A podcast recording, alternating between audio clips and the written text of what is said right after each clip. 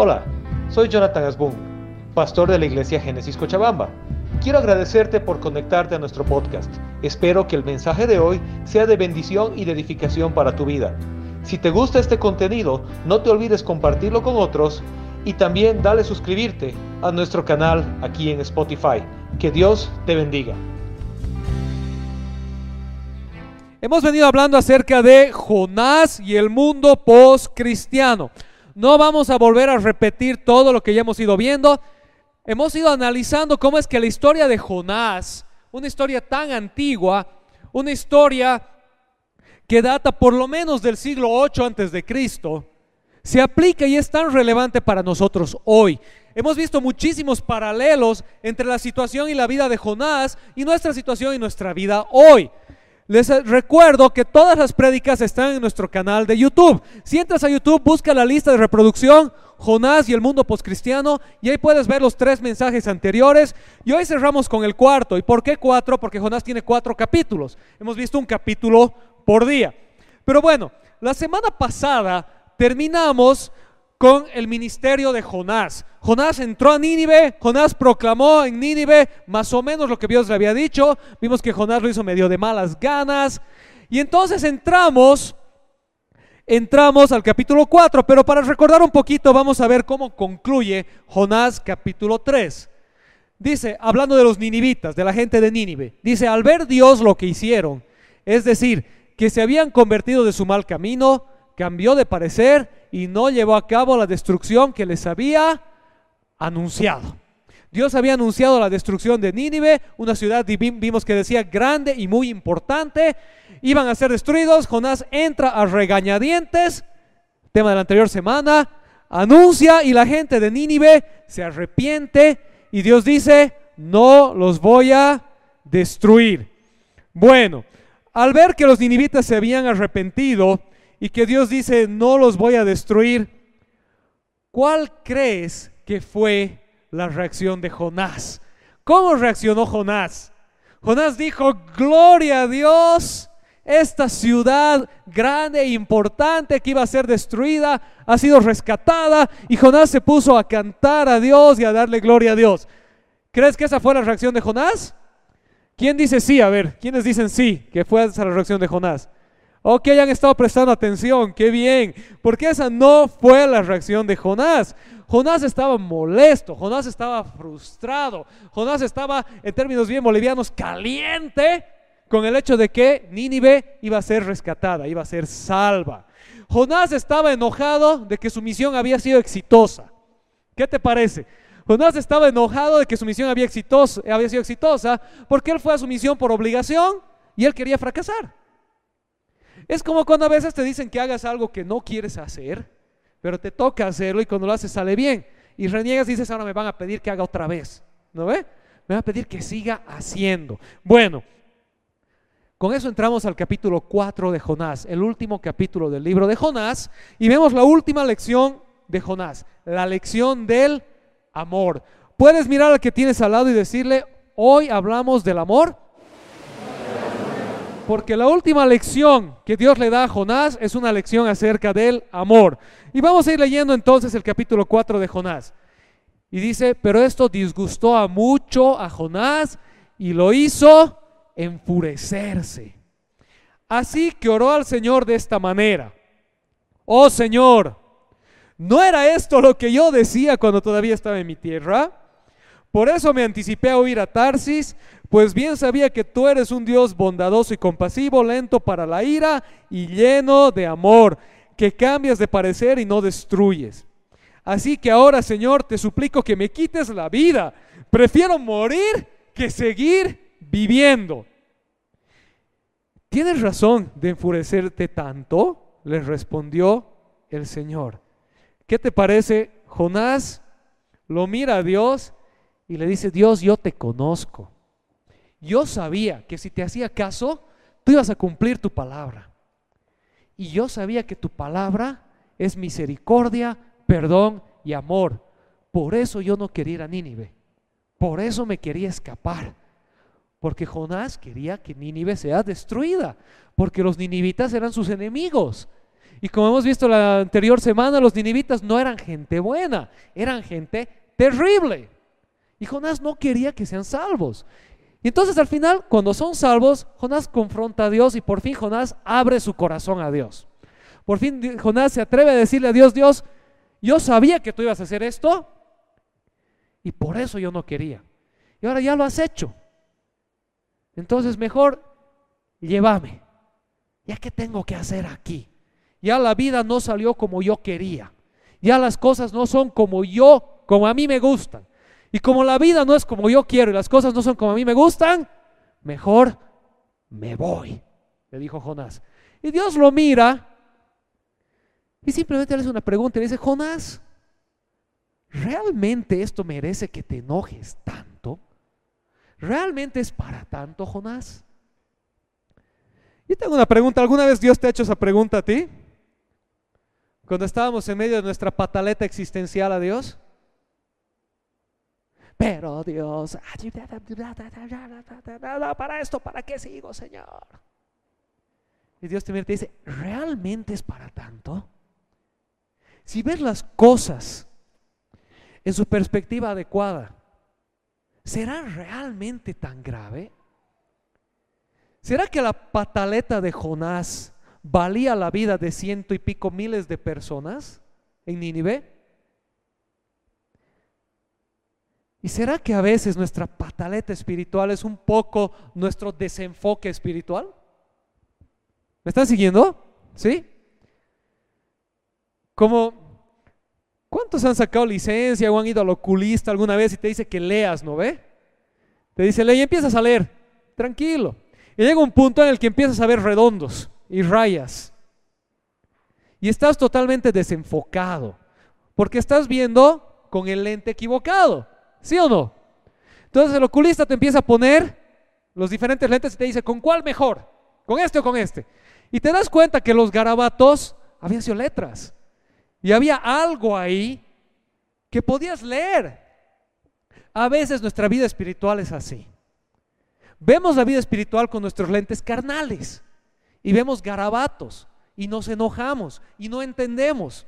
Y Dios nos dice, cambiate de lentes ponte los lentes del Espíritu, ponte los lentes de la palabra y te vas a dar cuenta que lo que tú veías como garabatos no habían sido garabatos, habían sido propósitos de Dios.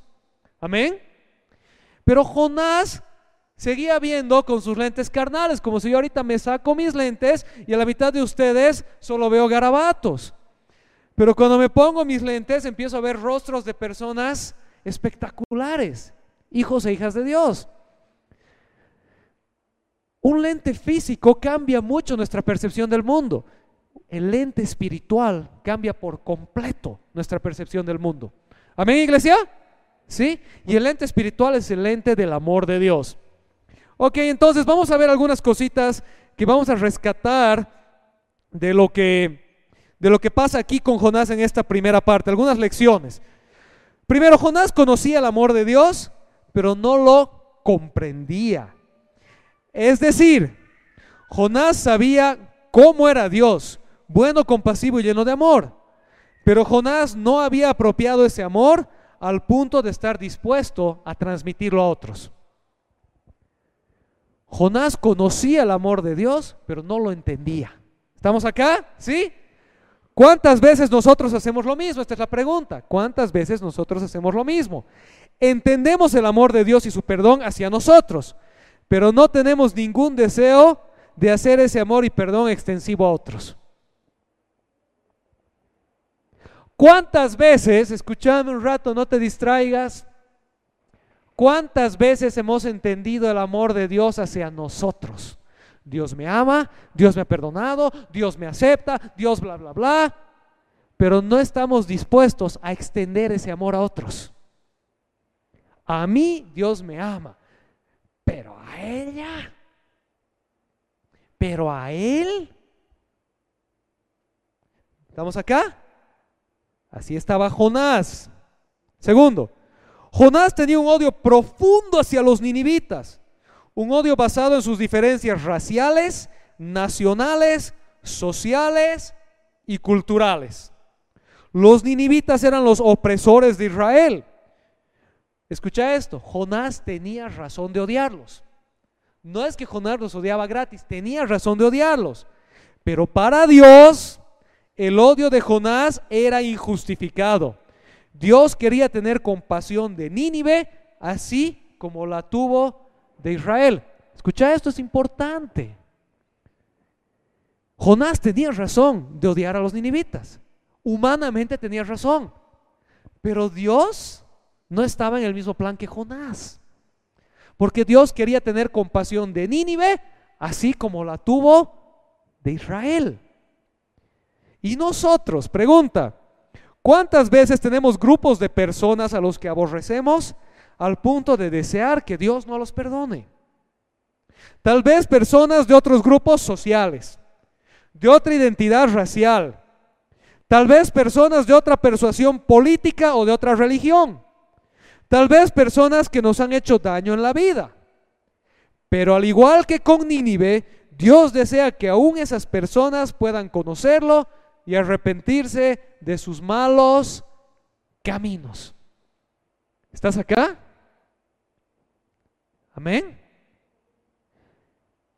Pero yo soy de este partido y de hueso duro. ¿Y cómo vas a decir que ame a la persona del otro si no ves cómo son? Acuérdate de Jonás. Dios quiere salvar a los de la derecha, así como quiere salvar a los de la izquierda. Dios quiere salvar a los morenos, así como quiere salvar a los blancos, por decir cualquier cosa. Dios quiere salvar a los que tienen PhD y posgrado, como Dios quiere salvar a los iletrados. La diferencia la hacemos nosotros, no Él. Amén.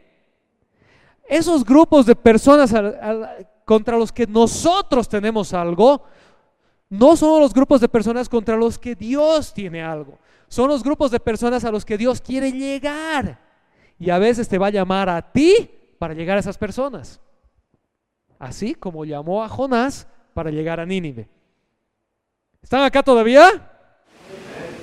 Finalmente, tal es la decepción de Jonás al ver que el perdón de Dios hacia Nínive, que prefiere dejarlo todo antes de aceptar que Dios pudo realmente bendecir esta terrible ciudad. Y nosotros, ¿cómo reaccionamos cuando vemos que Dios perdona, restaura y bendice a esas personas a quienes secretamente les deseamos la destrucción?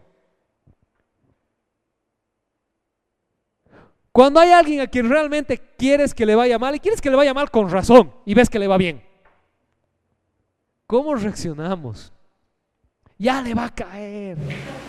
La justicia divina le va a llegar. Vas a ver, no va a durar ni un año su matrimonio. Se va a quedar calvo. Le va a salir bigote a ella y después él se va a arrepentir. Y no le sale bigote y son felices y están con 20 años de matrimonio. Y la otra sigue frustrada porque el otro no se divorció. Es jocoso, pero ustedes apliquen a su vida y a la mía, cada uno. ¿Cuántas veces vemos que las cosas les salen bien a personas que les tenemos rabia y les podemos tener rabia con razón. Pero mi rabia no es la rabia de Dios, porque Dios quiere alcanzar a todos. Amén. Lo pondremos más serio.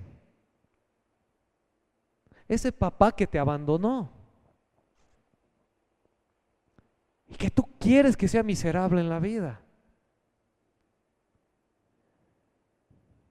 Es difícil. Ahora, no estamos diciendo, ojo, y aquí no es el tema de hoy, pero quiero ser bien, bien, bien, bien claro en esto. No estamos hablando de que tú ni nadie tolere abuso. Son dos cosas diferentes y quiero ser bien claro para que no tuerzan nada. Si estás en una situación de abuso, sal. Sal, busca ayuda. Y si te toca denunciar, denuncia. No estamos hablando de ese tipo de cosas. Estamos hablando de nuestra intención del corazón de desear que otra persona sea destruida en vez de que sea transformada por Dios. ¿Me estás siguiendo? ¿Sí? Amén. Ese es el punto.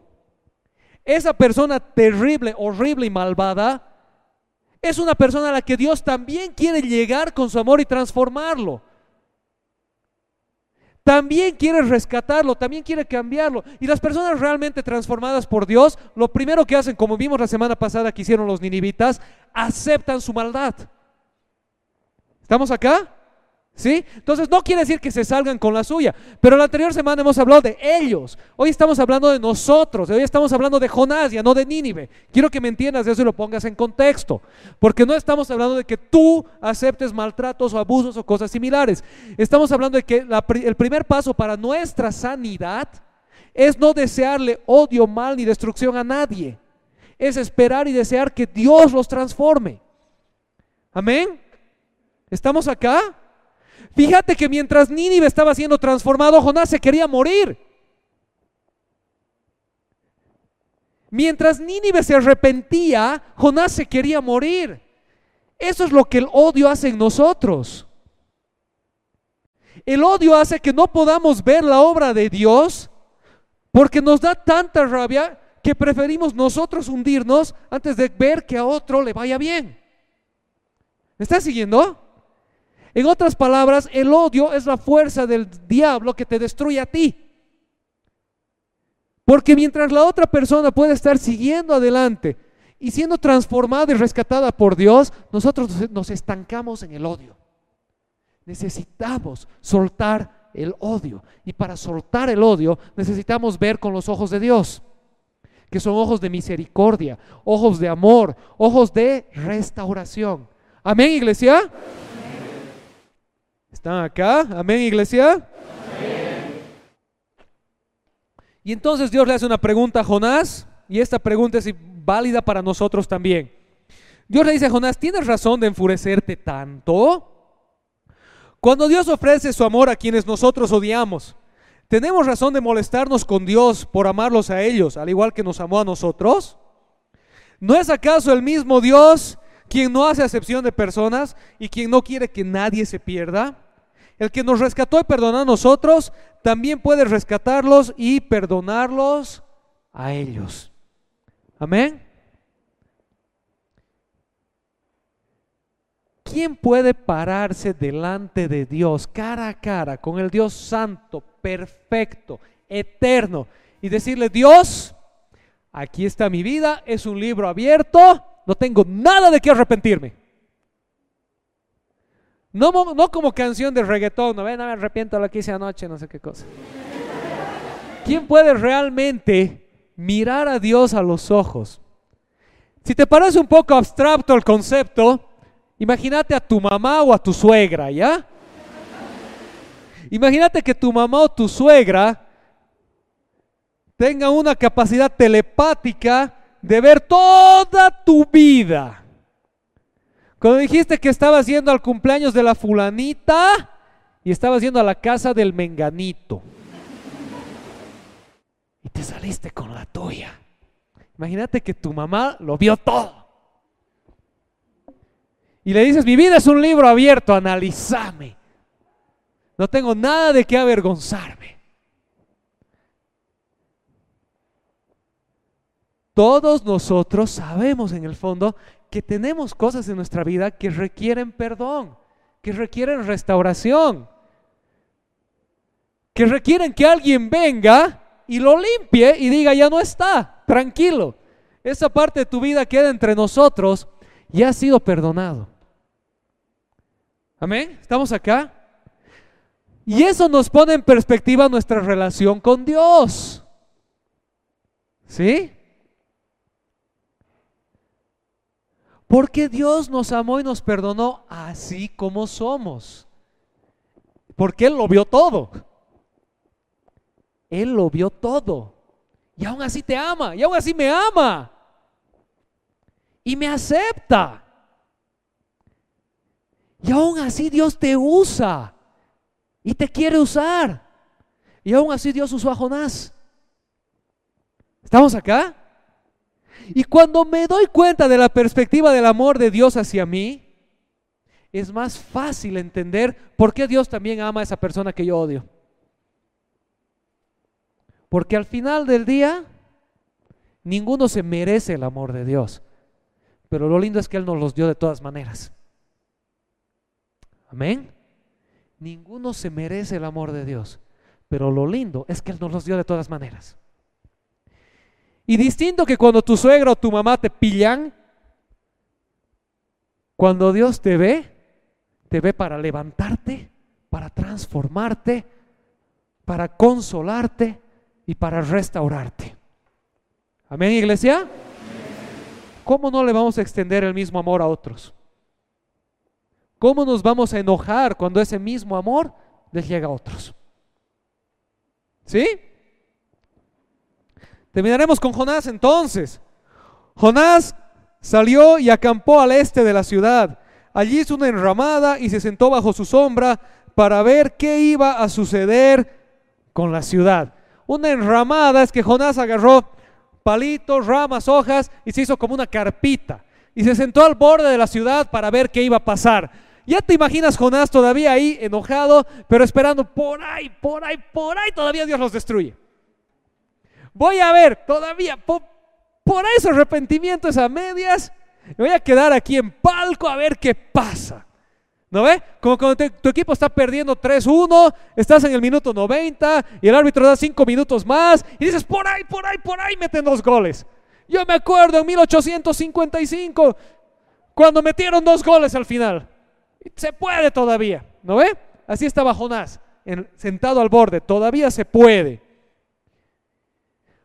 Para aliviarlo de su malestar, Dios el Señor dispuso una planta, la cual creció hasta cubrirle a Jonás la cabeza con su sombra.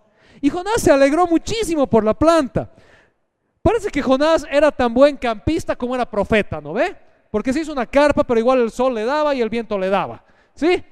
Entonces Dios le dice ya a Jonás, como no sirves para profeta y tampoco para campista, voy a hacer crecer una plantita que te proteja y Jonás feliz. Pero al amanecer del día siguiente, Dios dispuso que un gusano la hiera y la planta se marchitó. Al salir el sol, Dios dispuso un viento oriental abrasador. Además, el sol hería a Jonás en la cabeza, de modo que éste desfallecía.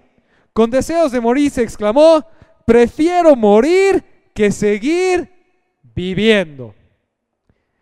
Pero Dios le dijo a Jonás, ¿tienes razón de enfurecerte tanto por la planta? Claro que la tengo, le respondió Jonás. Me muero de rabia. Ahí ya lo ves a Jonás en versión Hulk. Ya hizo a un lado toda apariencia ya se dio cuenta que no iba a salir como él quería y que lo que él quería le salía mal. Dios iba a rescatar a Nínive y la plantita de Jonás, eso es lo que me estaba aferrando, era lo único que me quedaba. Se le muere. Se ha casado mi hijo y ahora con quién me voy a quedar. ¿Por qué se lo ha llevado Dios? Porque para eso te lo ha dado, para que se case y sea feliz. Bueno, lo que Jonás tenía, se le va y lo que quería no le daba a Dios. Y Jonás se levanta y levanta el puño al cielo. ¿Alguna te has visto a ti mismo así? Dios, ¿por qué? Mejor me muero. Me da rabia.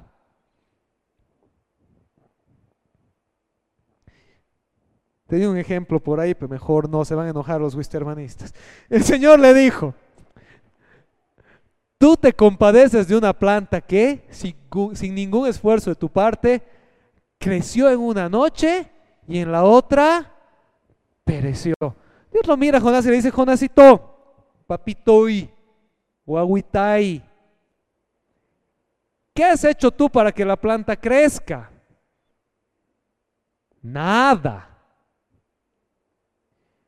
¿Y qué has hecho tú para que la planta se muera? Nada. ¿Y tanta rabia te da Jonás? Algo que no tiene nada que ver contigo. Sí, mi plantita.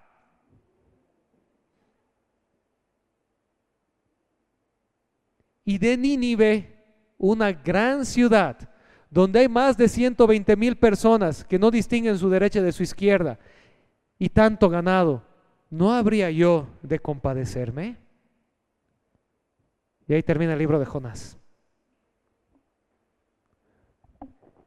Queda como las películas de ahora en un cliffhanger, ¿no ve? Te deja ahí para que tú pienses. Los que han visto Inception, ¿se acuerdan? ¿Se cae o no se cae su token? Tú decidí. Jonás termina ahí con una pregunta que queda abierta porque esta pregunta no es solo para Jonás. Esta pregunta es para todo el que lee el libro de Jonás. Y esta es la pregunta que Dios le hace a Jonás. Jonás, tanta rabia te da que a ti te parece injusto que esta plantita se muera cuando tú no has hecho nada por la plantita. Yo la he puesto ahí para vos. Y de Nínive, Jonás, de toda esa gente que se está perdiendo, toda esa gente que no distingue en su derecha ni su izquierda, esa gente que no sabe a dónde ir, que no conoce a Dios, que está perdida en el mundo sin esperanza, y de todo lo que ellos tienen, ¿no habría yo de compadecerme? Le dice Dios a Jonás.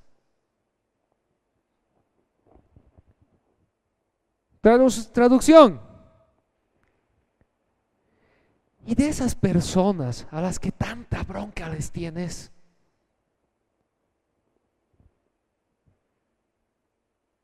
¿no será que Dios también se quiere compadecer de ellos?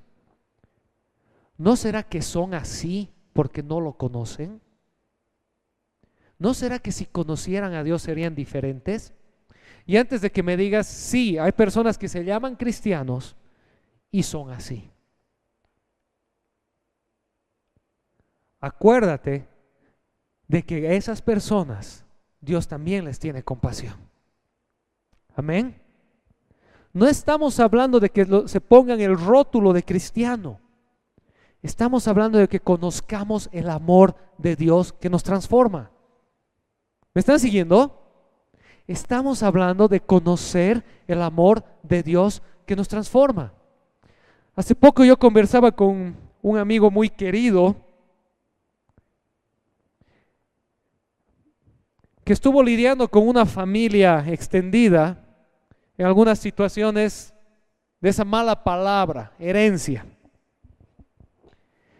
Y estábamos charlando y me decía, me he dado cuenta qué tan diferentes allá afuera. Me he dado cuenta qué tan perdidas están las personas afuera cómo son de distintas sus prioridades, cómo engañan, mienten, estafan por sacar partido a las cosas. Y esta charla fue en el contexto del perdón. Porque este mi amigo estaba enojado con toda la razón, pero su enojo lo estaba destruyendo a él. No sé si, cómo habrán cambiado las cosas a este punto, pero me acuerdo que una semana después de que él decidió perdonar, Dios movió un par de fichas y le quitó el dolor de cabeza y le dio un regalo.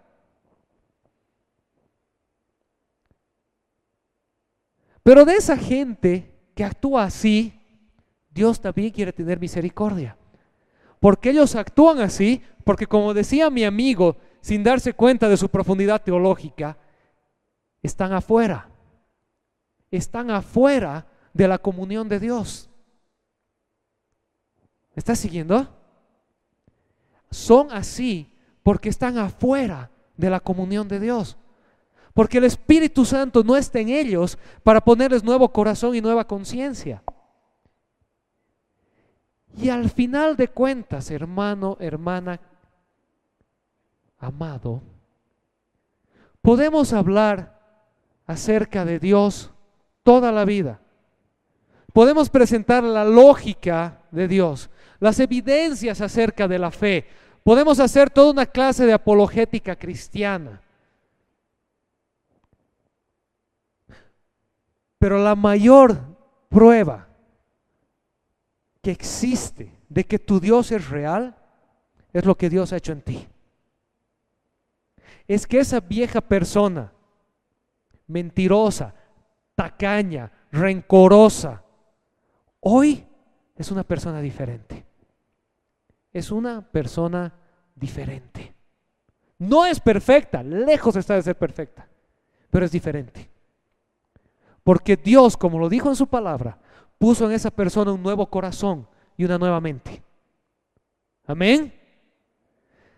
Y date cuenta, y yo te digo una cosa, esto es un testimonio casi universal en la iglesia de Cristo. No importa a qué iglesia vayas, toda iglesia cristiana, los hijos de Dios tienen este testimonio casi universal. Un día me desperté y me di cuenta que lo que estaba haciendo ya no podía hacerlo. Un día fui a un lugar al que siempre iba y cuando estuve allí me sentí incómodo.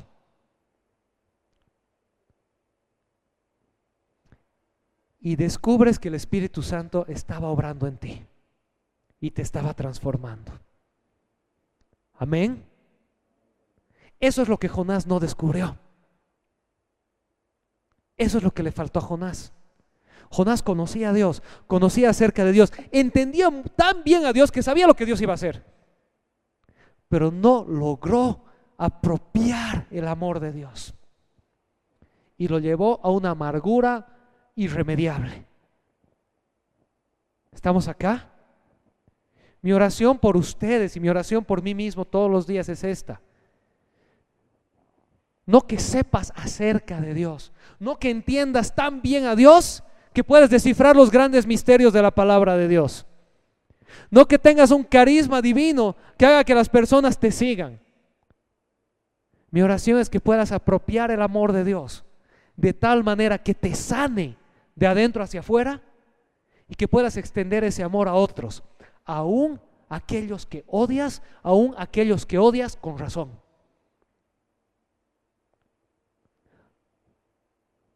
El odio te destruye a ti, el Espíritu Santo con su amor te limpia de esa desinfección.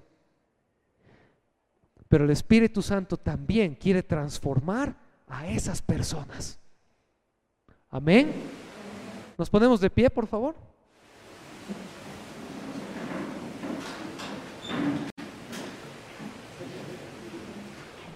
Vamos a leer un par de conclusiones. Me he prestado una conclusión de una teóloga Rosalí Belloso, que resume muy bien, a mi modo de ver, lo que es el libro de Jonás.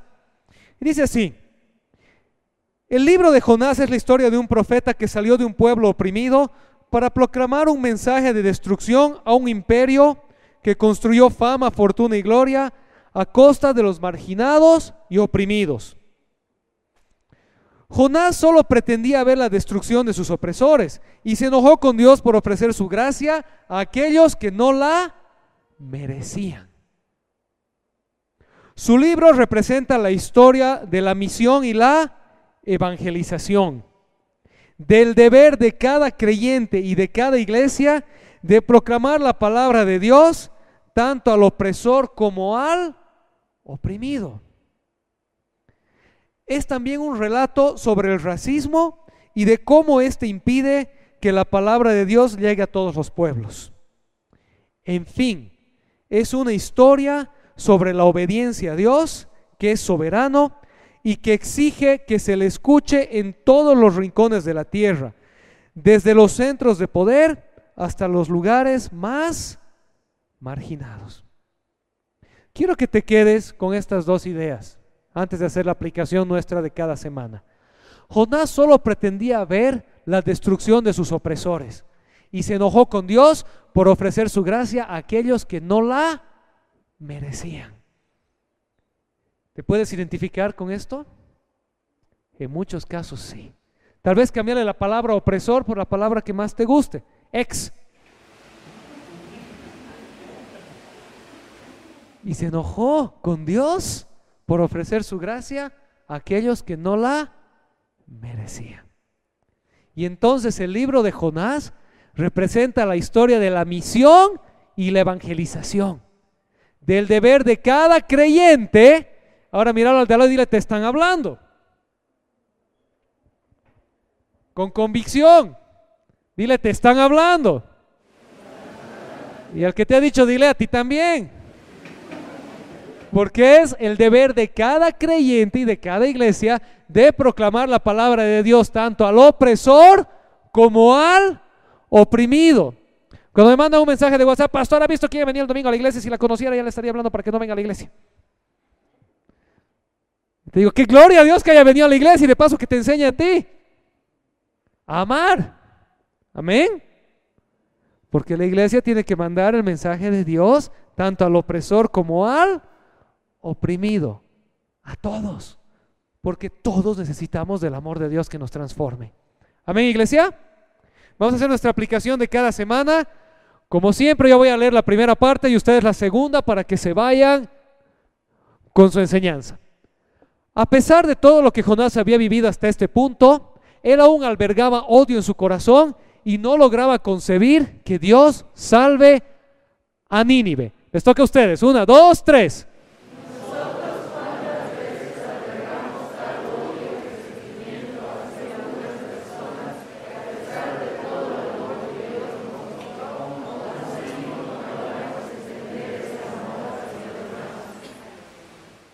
Número dos. Jonás veía a los ninivitas con ojos completamente carnales. Él consideraba el valor de Nínive en base a las acciones de Nínive. Por eso concluyó que la ciudad debía perecer. Pero Dios veía a Nínive con los ojos de un padre amoroso que sigue amando a sus hijos y deseando rescatarlos. Ustedes.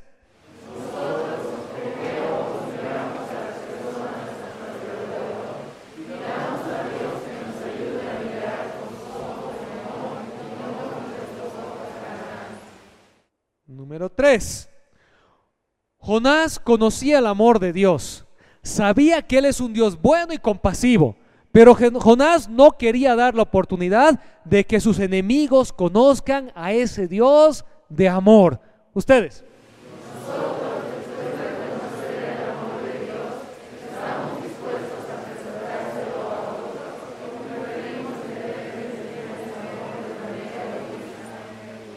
Finalmente, al final, Dios utiliza la ilustración de la plantita para enseñarle prioridades a Jonás.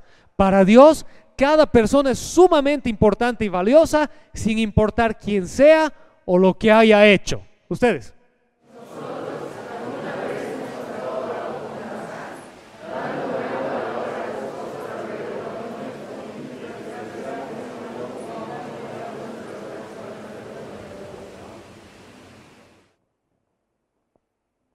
Esta es la lección del amor. Que de tal manera amó Dios al mundo que dio a su Hijo único para que todo aquel que en él crea no se pierda, mas tenga vida eterna. Además, como dice el apóstol Pablo, Dios muestra su amor en esto, en que cuando todavía éramos pecadores, Cristo murió por nosotros. Muchas veces entendemos estas promesas de manera teórica, pero Jonás nos ilustra esta verdad de manera clara. Dios amó aún al pueblo de Nínive y llevó a Jonás a anunciarles ese amor. Hoy Dios ama aún a esas personas a quienes tú aborreces y quiere usarte a ti para presentarles ese amor. ¿Estás dispuesto a hacerlo? ¿Oramos? Señor, te damos gracias este día. Gracias, Señor, por la lección de Jonás, la lección del amor. La lección del amor divino, que no es un amor teórico, no es un amor que tiene preferidos o predilectos. Es un amor que se hace presente y extensivo a todo aquel que lo reciba. Señor, gracias porque nos recuerdas que cuando recibimos tu amor, no es para ocultarlo, es para transmitirlo a otros, aún a aquellos que aborrecemos, aquellos que pensamos que no se lo merecen, aún aquellos a quienes tenemos razón de odiar. Tu amor nos sana primero a nosotros y nos transforma y nos lleva a extender ese amor a otros, Señor. Enséñanos a mirar con tus ojos, a ver a través de tu lente, Señor. Enséñanos que el odio y el rencor solo nos destruyen y causan destrucción. Pero tu amor es el que restaura, el que sana, Señor. Recuérdanos que aquellas personas que actúan de manera horrible no lo hacen más que porque no te conocen porque aquel que te conoce, Señor, actuará impulsado por tu amor.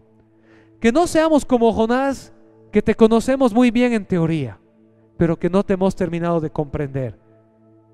Sino que seamos como un niño, que tal vez no conoce mucho acerca de ti, pero comprende tu amor.